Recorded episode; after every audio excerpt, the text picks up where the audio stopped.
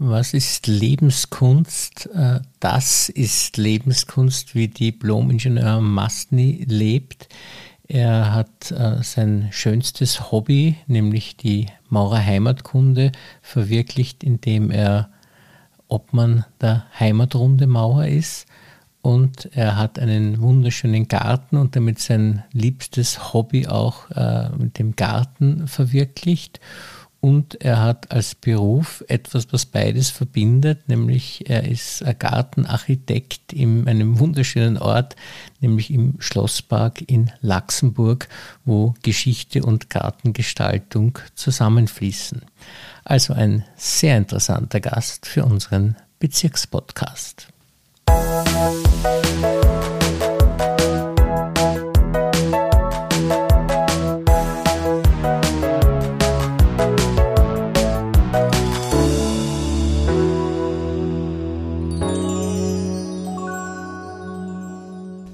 Herzlich willkommen, lieber Herr Diplom-Ingenieur Mastny, und vielen Dank, dass Sie sich für uns Zeit genommen haben. Ja, ich sage herzlichen Dank für die freundliche Einladung. freue mich auf das Gespräch. Ja, Sie sind ein durch und durch glücklicher Mensch, weil Sie einen Arbeitsplatz haben, wo die anderen Leute auf äh, Erholung hinfahren am Wochenende mal und Sie sind jeden Tag dort. Äh, was machen Sie da genau im Schlosspark Laxenburg? Ja, seit mittlerweile 15 Jahren darf ich den Schlosspark Laxenburg in seiner Geschichte begleiten. Äh, in erster Linie bin ich natürlich für die gärtnerischen Angelegenheiten zuständig, für unser Grünteam, äh, das also auch der 365 Tage im Jahr um den Schlosspark bemüht ist, aber auch vieles mehr. Wir sind ein kleines Unternehmen. Veranstaltungen, die im Schlosspark stattfinden, gehen durch meine Hände, aber auch vieles weitere, was Tourismus, Zusammenarbeit mit Partnern, und Öffentlichkeitsarbeit betrifft. Sie sind nicht nur ein begnadeter Gartengestalter im Schlosspark Laxenburg, sondern auch in Ihrem eigenen Garten in Mauer, wenn ich das richtig verstanden habe. Ja, ich wollte immer meine zwei Hobbys zu meiner Beruf machen, zu meiner Berufung machen. Äh, natürlich ist auch der eigene Garten für mich ein immerwährender Platz von Erholung, von Kreativität. Also ohne Garten kann ich mir das Leben nicht vorstellen. So sind Sie ja auch äh, Mitglied des Gartenbauvereins. Wie ist denn das gekommen, dass Sie da Mitglied geworden sind? Das ist eigentlich eine ganz lustige Geschichte. Es war damals beim Heurigen, ich weiß leider nicht mehr welcher, aber ich kann mich erinnern, der damalige Obmann, der unvergessliche Erhard Berg, ist zu mir gekommen und hat gesagt, ich habe da einen Verein, da musst Mitglied werden. Habe ich gesagt, lieber Erhard, ich habe noch keinen eigenen Garten. Hat er mich angeschaut, hat er gesagt, isst du gern Gemüsesuppe? Habe ich gesagt, ja, bist schon dabei. Ja, das ist typisch für den Erhard gewesen. Und er hat also wirklich viele, viele Mitglieder gesammelt. Aber ich glaube, der Gartenbauverein ist, glaube ich, der größte Verein äh, in Mauer, nicht? Wenn ich das richtig. Ist nach wie vor der größte Verein in Mauer und freut sich, glaube ich, noch immer großen Zuspruchs. Äh, das Thema Garten ist hier in Mauer immer noch sehr, sehr präsent. Sie sind ja nicht nur Mitglied im Gartenbauverein, sondern gleichzeitig auch der größte Konkurrent, der größere Verein zu werden, weil die Maurer Heimatrunde äh, ist ja, sind Sie ja auch der Obmann und der hat ja auch ganz schön viele Mitglieder schon, aber eben noch nicht so viele, aber Sie werden einiges dafür tun, wahrscheinlich, dass es noch mehr werden. Ja, bei der Heimatrunde haben wir derzeit knapp 200 Mitglieder, ganz leicht drüber. Wir freuen uns natürlich über jeden, der sich bei unserem Verein einbringen will, der ein bisschen an der Maurergeschichte teilhaben will, ist uns jeder herzlich willkommen. Wenn wir nochmal zurückgehen jetzt äh, zu Luxemburg, wo Sie sagen, Sie sind eben hier verantwortlich für die äh, Gestaltung des Schlossparks. Der Schlosspark war ja nicht immer ein Schlosspark. Die, äh, die Gestaltung ist eigentlich ein Work in Progress die ganze Zeit und es zielt, glaube ich, darauf hin, den Schlosspark so herzurichten, wie er 1850 war. Mal, das ist das endgültige Ziel, wenn ich das richtig gelesen habe. Das ist richtig, ja, so um 1850 hat der Schlosspark ungefähr sein heutiges Aussehen gehabt. Man muss sich aber vorstellen, dieses Aussehen ist über Jahrhunderte gewachsen. 1306 äh, haben die Habsburger die Schlossanlage gekauft. Damals war von der heutigen Gartenpracht eigentlich so gut wie fast überhaupt nichts äh, vorhanden. Das Einzige, was es damals schon gegeben hat, ist das heute noch erhaltene alte Schloss. War über Jahrhunderte dann eigentlich ein bevorzugtes Jagdgebiet. Es hat die jährliche Séjour in Laxenburg gegeben, wo sich die Habsburger in erster Linie für die jagdliche Tätigkeit äh, zurückgezogen haben. Ja, und somit Kaiserin Maria Theresia hat dann die Garten, die große Gartenkultur Einzug gehalten. Die ältesten heute noch erhaltenen Gartenteile gehen auf Maria Theresia zurück. Und ihr Enkel, der Franz, der gute Franz, der gute Kaiser Franz, hat dann den Schlosspark auf sein heutiges Aussehen ausgestalten lassen.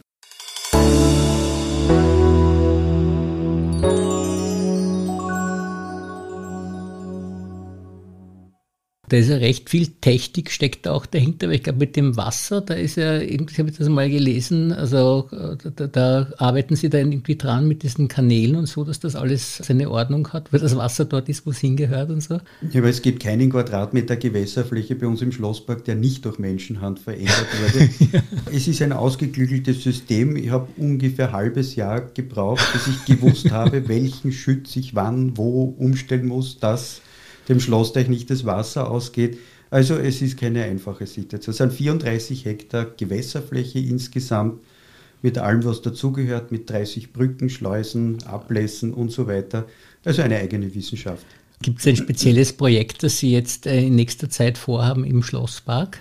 Im Schlosspark wird sich einiges tun in nächster Zeit, weil wir schon die Gewässerflächen angesprochen haben. Der Schlossteich muss nach über 50 Jahren wieder entschlammt werden. Das ist ein größeres Projekt, was jetzt ins Haus steht. Das Parkpflegewerk, der Denkmalschutzkonzept äh, für den Schlosspark wird natürlich weiter vorangetrieben. Auch da haben wir einiges vor. Einige Baudenkmäler im Schlosspark sind auch schon in einem etwas, sagen wir, überholungsbedürftigen Zustand. Auch da ist in den nächsten Jahren einiges geplant. Dann muss man auch bei Ihnen noch wirklich äh, sagen, eine besondere Eigenschaft von Ihnen es ist Ihnen gelungen, als sehr junger Mensch schon das Herz vom Herrn Karl Buberl zu gewinnen. Nicht, wie ist Ihnen das gelungen? Weil ich, ich weiß aus eigener Erfahrung, dass er nicht jemand ist, der, oder nicht jemand war, leider Gottes, der sehr rasch äh, auf jemanden zugekommen ist, war mal ein bisschen misstrauisch, immer mhm. wenn so jemand gekommen ist und ja, was ja. wollte. Aber Ihnen ist es hoffentlich äh, gelungen, eine sehr, sehr innige und herzliche Freundschaft mit ihm äh, zu beginnen. Wie haben Sie das geschafft? Wie war das von Beginn an? Na, ich würde sagen, wir sind zusammengewachsen. Ich bin anfangs zu den Vorträgen gegangen, damals noch mit Herrn Abrahamczyk, mit Herrn Bodingbauer. Wir sind dann immer wieder ins Gespräch gekommen und ja, ja, er war am Anfang sehr misstrauisch. Also hat mich immer wieder beäugt, so was will der Junge da jetzt? Und war aber dann hartnäckig und bin dann auch am Samstag immer in sein Geschäft gegangen, in der Gesselgasse, wo wir dann verschiedene Sachen zum Thema der Maurergeschichte bearbeitet haben. Natürlich ist auch der Schmäh gelaufen, keine Frage. Schnapsel hat es auch immer gegeben. Gemütliche gehört ja auch dazu. Wir sind eigentlich zusammengewachsen, es ist eine Freundschaft daraus entstanden. Ja, und zu guter Letzt äh, kann mich erinnern, wann ich am Samstag gekommen bin, hat er mich schon von Weitem abgefangen, hat er gesagt, komm, die diskutieren schon wieder, wir gehen gleich rüber einen Schnaps. Sie sind tatsächlich, muss ich sagen, im Gegensatz zu mir, ein wirklicher, da bin ich immer von der Heimatrunde sehr, wie soll ich mal sagen, nicht sehr wohlwollend betrachtet worden wegen meines geringen Wissens, was die Maurergeschichte betrifft. Sie sind, glaube ich, ein profunder Kenner der Maurergeschichte. Ich bin ein ganz profunder Kenner der Maurergeschichte. Mittlerweile natürlich der Herr Schöner Böhm, unser Autor von den Büchern, hat natürlich ein weit höheres Wissen. Aber ich bemühe mich da Schritt für Schritt hineinzuwachsen und halten, Sie halten ja auch schon selbst Vorträge auch zu verschiedensten Themen. Nicht? Äh, das sind, haben Sie zuerst, glaube ich, mit Herrn Bubel gemeinsam gemacht und jetzt machen Sie äh, schon längere Zeit allein, nicht die Vorträge. Was sind denn da Ihre Spezialgebiete? Ja, die Vorträge mache ich jetzt schon länger alleine. Irgendwann hat mich der Herr Bubel sozusagen von der Leine gelassen und war der Meinung, jetzt weiß er schon genug, jetzt kann er die Vorträge selber machen. Wir machen unterschiedliche Vorträge, zum Beispiel über den Maurerwald, über die Skistätte habe ich schon was gestaltet. Immer beliebt ist unser Quiz, kennen Sie Mauer, wo wir so versteckte Örtlichkeiten in Mauer fotografieren, so ein bisschen ein heiteres Ratespiel. Ja, Ausstellungen haben wir auch schon organisiert. Jetzt äh, im Herbst ist es uns gelungen, trotz der schwierigen Situation, äh, gemeinsam im BSV Donau die Sonderausstellung anlässlich 100 Jahre Rosenhügel Studios mit freundlicher Unterstützung des Bezirks zu gestalten.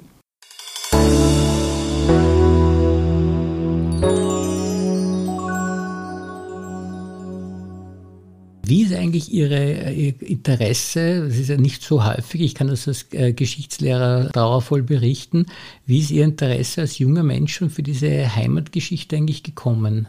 Da ist eigentlich meine Volksschullehrerin dran schuld, unter Anführungszeichen. Sie hat sehr viel Wiener Geschichte und vor allem auch Maurergeschichte mit uns Kindern durchgenommen.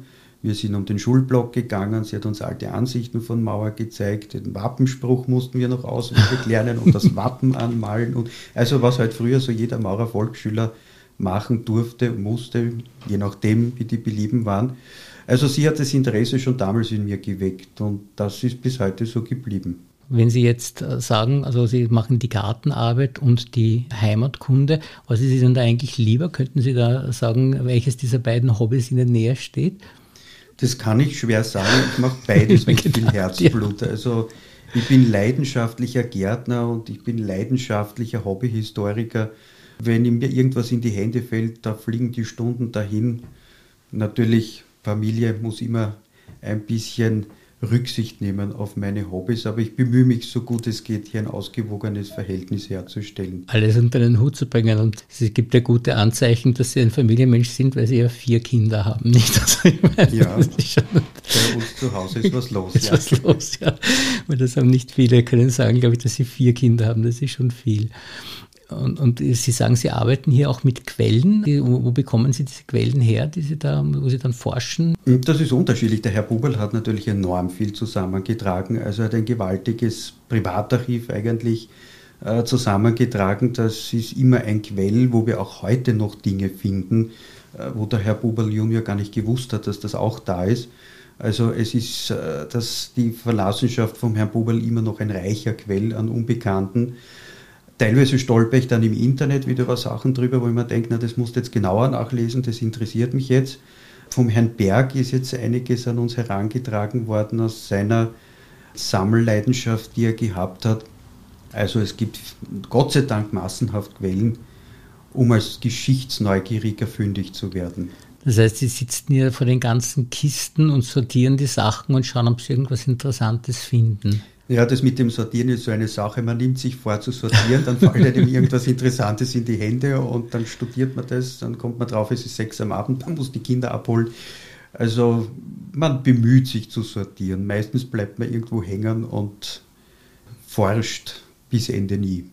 Es ist so, dass äh, Sie nach wie vor, also jetzt zwar wegen Corona natürlich nicht, aber sonst immer diese Treffen haben von Heimatkunde interessierten Menschen am Samstag von 9 bis 12, glaube ich, mhm. wo gerne, glaube ich, auch Leute kommen können, die selbst Unterlagen haben und die herzeigen können, damit die auch in die Maurerforschungen eingebracht werden können. Also wir sind immer dankbar über historische Quellen, über Berichte, über Fotos, auch wenn Sie nicht wissen, wer drauf ist, wir finden es meistens sogar heraus. Auch Zeitzeugenberichte sind bei uns immer herzlich willkommen. Also wie gesagt, jeden ersten und dritten Samstag im Monat beim Herrn Buberl in der Langegasse 59. Wir freuen uns über jeden Besuch, über jede Kleinigkeit, damit wir die Geschichte von Mauer gut nachzeichnen können. Und Sie machen ja auch für oberflächlich interessierte Menschen etwas, nämlich diesen Maurerkalender mit damals und heute Ansicht, wo man sozusagen auf die Schnelle einmal ein bisschen sich von so einer Maurergeschichte aneignen kann. Das ist eigentlich auch eine Idee vom Herrn Buberl gewesen. Ich kann mich erinnern, der ist ja jahrelang vom Geschäftsleuteverein von Mauer herausgegeben worden. Der Herr Buberl wollte immer einen Kalender haben mit alt und neuem Vergleich. Und dann kam die Information, dass der Geschäftsleiterverein das nicht mehr tun wird. Und dann hat der Herr Buhl wirklich am Tisch gehabt, hat er gesagt, so, und jetzt machen wir den Kalender. Wolfgang, geh fotografieren. Aber da sieht man schon das große Vertrauen, das er zu Ihnen gehabt hat, dass er Ihnen das, dieses Herzensprojekt von ihm, und ich habe das gewusst, dass das ein Herzensprojekt ist, dass er das Ihnen anvertraut hat, weil er gewusst hat, das ist in guten Händen. Es ist bei mir hoffentlich in guten Händen. Die ersten Jahre war der Herr Böhm da entscheidend, der natürlich dann immer die Hintergrundgeschichten herausgefischt hat und auch für die Grafik über Jahre verantwortlich gewesen ist. Also wie gesagt, wir versuchen das Vermächtnis unter Anführungszeichen natürlich fortzusetzen.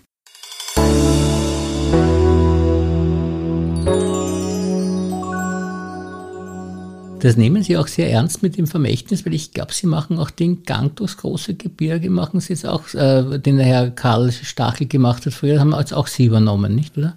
Die habe auch ich übernommen, ja, auch der Stachel Karli war ein lieber Freund von mir, hat auch meine Kinder zur Taufe begleitet, leider nur drei. Meine, meine auch, muss ich sagen. meine auch. Und äh, beim vierten hat er sich leider davon gemacht, obwohl er mir am Telefon drei Tage vor seinem Tod noch was anderes versprochen mhm. hat. Aber das ist halt der Lebenslauf. Auch das setze ich natürlich gerne fort. Traditionen können ein bisschen gepflegt. Gerade heute in einer Zeit, wo sehr viel unverbindlich ist, wo sehr viel kurzlebig ist, zumindest ist das mein Eindruck, so ein bisschen eine Konstante im Jahreskreis ist, glaube ich, schon eine gute Sache. Gibt es in äh, der Maurer Heimatrunde jetzt äh, Projekte für die nächste Zeit, die äh, Ihnen besonders wichtig sind? Was planen Sie, was Neues jetzt? Oder? Also wir haben natürlich den Herrn Böhm schon seit langer Zeit in Bearbeitung, dass wir wieder ein Buch herausbringen können. Ähm, wir hoffen natürlich, dass wir da auch wieder was äh, Ordentliches auf die Beine bringen. Er hat unglaubliche Dinge zusammengetragen. Also er müsste eigentlich nur auf Drucken gehen und wir hätten, glaube ich, fünf Bücher äh, parat. Jetzt primär in der derzeitigen Situation hoffen wir natürlich, dass wir vor allem einmal unser Vereinsleben äh, wieder auf die Beine bekommen. Die letzten zwei Jahre haben uns nicht gut getan. Man verliert den Anschluss an die Mitglieder. Äh, man muss permanent Veranstaltungen absagen und wieder planen und wieder absagen. Also dieses Ping-Pong-Spiel der letzten zwei Jahre ist für einen Verein, der von seinen Mitgliedern lebt, vom, vom äh, lebendigen Miteinander, eine sehr harte Zeit gewesen. Vor allem bei Ihnen waren ja die Vorträge immer wirklich dicht besucht, nicht? Da haben Sie immer, glaube ich, Doppelveranstaltungen machen müssen, weil so mhm. viele Leute gekommen sind. Bis jetzt waren es immer zwei Diensttage, die wir gefüllt haben. Momentan durch die Situation äh, haben wir nur die Hälfte der Besuchsmöglichkeiten bei unseren Vorträgen. Das sind die Vorgaben von der Volkshochschule. Wir hoffen dann natürlich im Laufe des Jahres oder in zumindest absehbarer Zeit wieder an alte Zeiten anknüpfen zu können. Ich bin mir auch sehr sicher, dass wir zumindest nach Ostern dann wieder ein normales Leben haben werden. Also hoffen wir es einmal nicht, dass man die guten Gedanken mal ausschickt. Das wäre natürlich ein großer Wunsch. Wobei Normalität ist so eine Sache. Was ist schon normal? Wir würden natürlich uns wünschen, dass wir in gleicher Stärke wie früher wieder durch die Maurergeschichte führen könnten.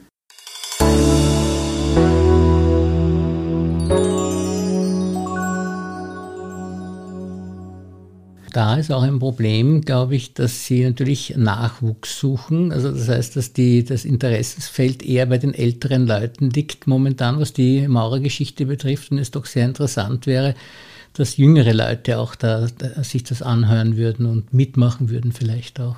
Wäre natürlich ein großer ja. Wunsch von uns, dass sich äh, doch jemand wieder in den Verein etwas mehr einbringt ähm, natürlich Jüngere sind uns auch herzlich willkommen, obwohl ich weiß, in einem gewissen Lebensalter hat man andere Interessen. Äh, in der Pubertät ist alles andere wichtiger als die Maurergeschichte wahrscheinlich. Aber wir freuen uns natürlich über alle Generationen sozusagen von 0 bis 100 Jahren, die sich bei uns einbringen wollen. Genau, und das, äh, aus meiner alten Perspektive sind für mich schon die ab 30-Jährigen schon verdammt junge Menschen. also, da denke ich, das ist ja, und jetzt haben Sie wirklich zwei wunderbare Hobbys äh, und können Ihre Freizeit schön gestalten damit. Äh, Gibt es äh, jetzt noch andere, also zum Beispiel, wenn Sie auf Urlaub fahren, irgendeinen Lieblingsort, wo Sie gerne hinfahren oder so, oder mhm. sich am besten erholen können? Mein, meine bevorzugte Urlaubsgegend und das auch schon seit Jahrzehnten äh, ist Kroatien, vor allem die dalmatinische Küste, so zwischen Šibenik und Split.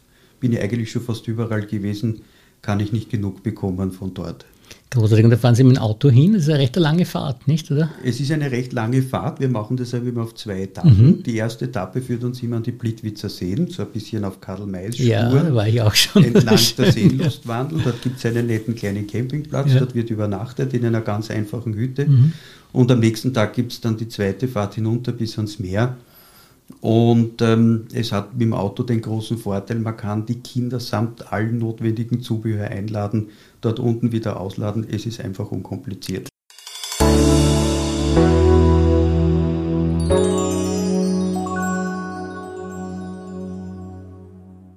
Ja, dann um Sie noch ein bisschen besser kennenzulernen, gehen wir mal ein paar Punkte von unserem Fragebogen durch. Haben Sie eine spezielle Lieblingsmusik? Eigentlich immer mehr die Klassik, wobei es bei mir sehr launenabhängig, sage ich einmal, worauf ich gerade Lust habe. Aber eine meiner, meiner beiden Lieblingssängerinnen ist Maria Callas und Luciano Pavarotti. Also eigentlich die beiden Ikonen der Klassik mhm. des 20. Jahrhunderts. Jonas Kaufmann ist Gefällt Ihnen nicht mehr so gut? Oder? Doch, doch. Ah, doch auch, ja. Aber nicht also, diesen Schmelz von Pavarotti oder so, nicht? Also, der war schon besonders, der Pavarotti, nicht? Pavarotti war insofern besonders, unter 100 Tenören hört man ihn ja, sofort das heraus. Stimmt, das stimmt. Das war ja. sein Alleinstellungsmerkmal. Das ist richtig. Das fasziniert mich ja. an ihm. Gibt es einen Lieblingsfilm, den Sie haben? Oder, oder, lesen Sie nur historische Bücher? Eigentlich fast nur und ich schaue leidenschaftlich Dokumentationen. Ja. Also sehr zum Leidwissen meiner Frau, die dann immer wieder in den Fernseher schaut und sagt, muss das schon wieder sein? Leidenschaftlicher Dokumentationsseher. Und welche da? Können Sie was empfehlen? Speziell natürlich mit historischem Hintergrund und wenn irgendetwas über Schlossanlagen ist, bin ich natürlich sofort dabei. Das ist klar und das ist in Universum History wahrscheinlich oder so, oder dass Sie sich da anschauen, nicht? Oder? Ähm, bunt gemischt. Bunt also ich muss sagen, ZDF Info gibt sehr schöne Sachen, ja. Phoenix gibt schöne Sachen, mhm. der Bayerische Rundfunk bringt immer wieder tolle mhm. Sachen. Also quer durch den Gemüsegarten. Eine Lieblingsspeise? Eigentlich auch bunt gemischt. Am liebsten habe ich italienisch Pasta in allen Variationen, vorrangig vegetarisch und kann es aber auch sehr genießen, wenn ich beim Maurerheurigen in ein herzhaftes Schnitzel einmal beißen kann. Das erklärt auch schon, äh, was Ihre Lieblingslokale sind, also offensichtlich auf alle Fälle die Heurigen auch. Und gibt es was abseits der Heurigen, was Sie noch empfehlen könnten? Also bei den Heurigen ist mein Mauer sehr gut aufgehoben. Ansonsten bin ich da eigentlich nicht wirklich festgenagelt auf einen bestimmten Betrieb.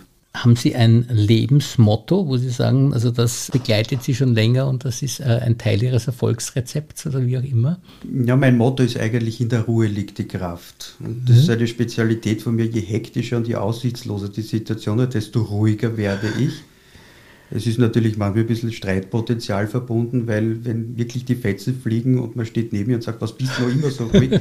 Aber das ist, glaube ich, ein guter Ansatz, mit dem fahre ich schon ganz gut einige Jahre. Das leben Sie auch, weil ich muss sagen, in der Ruhe liegt die Kraft. Das ist wirklich das, was ich mir denke, das leben Sie auch total, nicht? Also, weil Sie wirklich ein total ruhiger Mensch sind, aber offensichtlich irrsinnig viel Energie haben, weil Sie so viel weiterbringen, nicht? Ja, ich kann auch laut werden, also ja. wenn man mich lang genug provoziert. Okay, um. Das, das gibt es natürlich auch. Das wollen wir nicht das wollen wir Vor nicht. allem, wenn, wenn die Kinder an den Nerven bohren. Aber wie gesagt, in der Ruhe liegt, glaube ich, wesentlich mehr Kraft als im Aufbrausen. Gibt es einen Prominenten, mit dem Sie gerne einen Tag verbringen würden? Ja, Kaiser Franz Josef. Und würden Sie ihn dann fragen, warum man das, äh, die Kriegserklärung unterschrieben hat, oder was würden Sie ihn am brennendsten fragen, oder wie es mit der Sissi war? Na, brennend, mich würde einfach so mit der Tagesablauf interessieren. Ich habe darüber sehr viel gelesen, auch äh, die Privataufzeichnungen vom Eugen Ketterl, von seinem Like Kammerdiener, habe ein Buch geschenkt bekommen, aus der hat in den 20er Jahren ein Buch darüber geschrieben.